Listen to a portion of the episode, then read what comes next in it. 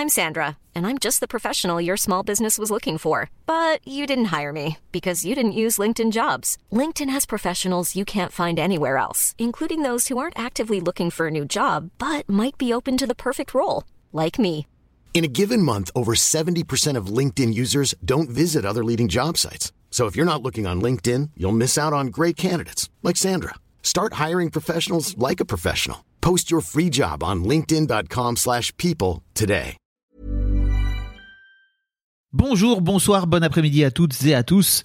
Petite nouveauté dans le podcast cette saison, je vais vous proposer chaque veille d'épisode un petit extrait qui, j'espère, vous donnera envie d'écouter l'épisode complet le lendemain. Et donc voilà, je vous laisse avec l'extrait du jour et je vous dis à demain pour l'épisode complet avec l'invité du jour.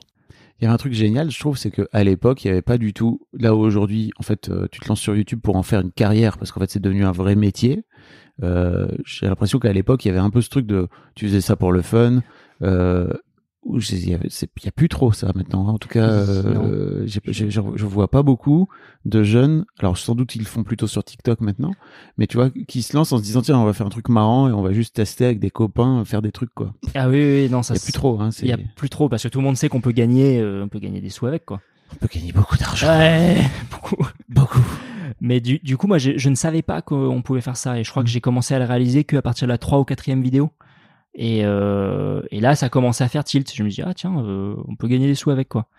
Et euh, donc moi, j'ai continué et, et grosso modo, en fait, j'ai lâché l'Apple Store fin 2013. Donc je suis rentré début 2012. J'ai quasiment fait deux ans.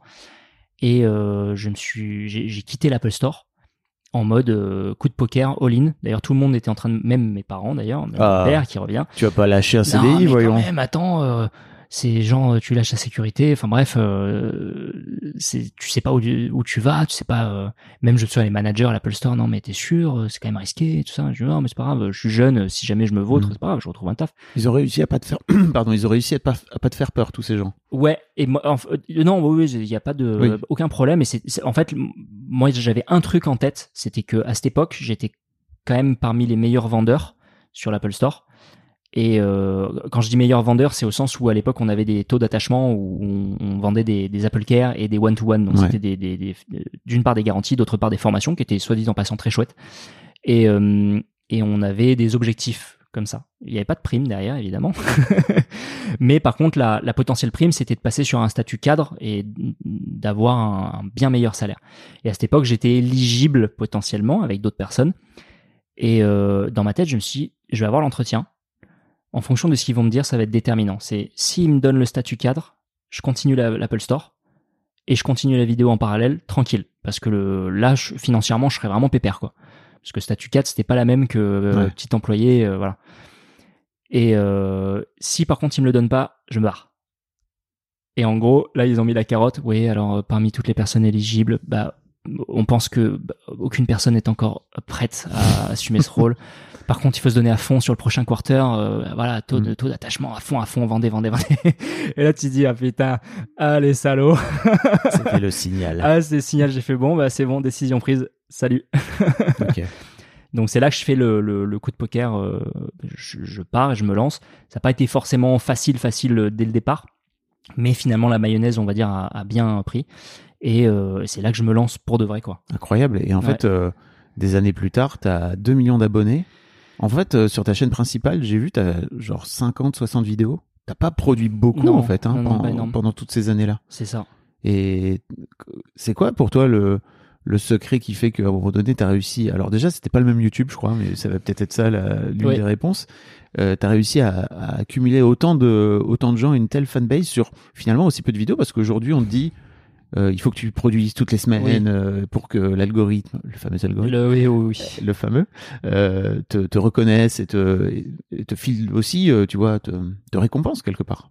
Bah, je, je pense qu'il y a quand même beaucoup de chance. à, à cette époque, là, beaucoup de chance d'être arrivé peut-être au bon moment et au bon endroit au bon moment, avec potentiellement les bonnes personnes aussi, parce qu'il y a, toute une émulsion qui s'est créée euh, avec les personnes avec qui on était en, en- comment dire en production, en coproduction, on faisait des vidéos ensemble. Et euh, on, va dire qu'à nouveau la mayonnaise a, bien pris, mais je pense c'est surtout avant tout de la chance quoi. Parce que en plus l'algorithme était vachement plus permissif quand on sortait une vidéo, tout le monde la voyait. Il y avait moins de personnes sur le marché entre guillemets, donc moins de propositions. Et euh, le voilà le catalogue était moins élevé donc les gens attendaient forcément les vidéos et c'était toujours un événement on va dire donc là maintenant comme il y a beaucoup de monde sur YouTube il y a beaucoup plus d'offres Ouais. on sait plus trop il y a énormément de programmes énormément de chaînes donc on sait plus trop euh, où regarder et d'autant plus ces algorithmes qui ont été euh, affinés avec le temps Mm. et ça on l'avait vu à, à l'époque où le- les, les contenus étaient un peu moins mis en avant et surtout euh, les contenus euh, courts parce Ouais. que il me semble qu'à l'époque YouTube tous les contenus qui étaient au-delà de 10 minutes on pouvait puber avec plein de publicités Ouais. et ces contenus étaient beaucoup plus mis en avant et faisaient beaucoup plus de vues parce qu'ils généraient beaucoup plus d'argent Bah, Déjà, ce qui est une- logique hein. Une vidéo de 10 minutes à l'époque, c'était long sur long, YouTube, alors qu'aujourd'hui, c'est vraiment le la le norme plus court, quoi, ouais clairement. Mais à, à cette époque, je me souviens qu'il y avait plein de gens qui faisaient des vlogs où bah, il se passait pas grand chose dans le vlog, mais la vidéo faisait 10 minutes et une seconde, gros, pour, pour caricaturer. Ouais. hein. Et, euh, et ces vidéos étaient vachement mises en avant. Et plus ça allait, et plus euh, c'était compliqué en fait de, de sortir des vidéos avec plusieurs mois d'intervalle des fois. Parce que ça faisait de moins en moins de vues, donc moins en moins de, de, de forcément de chiffre d'affaires derrière, donc c'était de plus en plus euh, compliqué. Et puis même au fur et à mesure, avec toutes les règles, euh, bon maintenant c'est les règles carrément de langage sur YouTube, tu peux pas dire euh, putain ou merde, Ouais. quoi qu'ils l'ont un petit peu changé, mais quand bien même, je crois qu'ils sont devenus très chiants sur, Ouais. sur le sujet. Mais euh, euh, pareil, j'ai eu plein de vidéos qui ont été démonétisées au, au fil du temps où tu te dis putain, euh, ouais, c'est des bâtons dans les roues quoi. Et je me suis T'as des vidéos démonétisées là euh, À l'heure actuelle, ouais. Qui tournent encore là? Ouais. Ah oui, oui, totalement. Ça doit te faire chier, non? Pff, alors maintenant je m'en fous, mais, euh, mais royal. Ok. Ah, c'est, c'est, on va dire, c'est une vitrine du passé.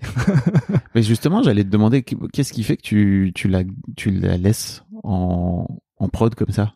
Oh bah parce que ça génère encore un tout petit peu de sous. Ouais. Pas énorme, mais c'est euh, pour moi c'est euh, ça reste le CV en ligne. Ouais. Ça On y revient. Ah ouais, on y revient. Ouais. non non, ça reste un truc. Je pense que ça ça restera peut-être jusqu'au moment où un jour peut-être que je, je, je ferai d'autres trucs dessus et peut-être que je les mettrai dans une playlist, tu vois, genre euh, euh, la préhistoire. La préhistoire. When you make decisions for your company, you look for the no-brainers. And if you have a lot of mailing to do, stamps.com is the ultimate no-brainer. It streamlines your processes to make your business more efficient, which makes you less busy.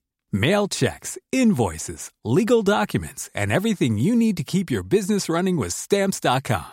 Seamlessly connect with every major marketplace and shopping cart. Schedule package pickups and see your cheapest and fastest shipping options from different carriers. With rates up to 89% off USPS and UPS rates. And with the Stamps.com mobile app, you can take care of mailing and shipping wherever you are. Make the same no-brainer decision as over 1 million other businesses with Stamps.com. Sign up with code PROGRAM for a four-week trial, plus free postage and a free digital scale. No long-term commitments or contracts. That's Stamps.com. Code PROGRAM.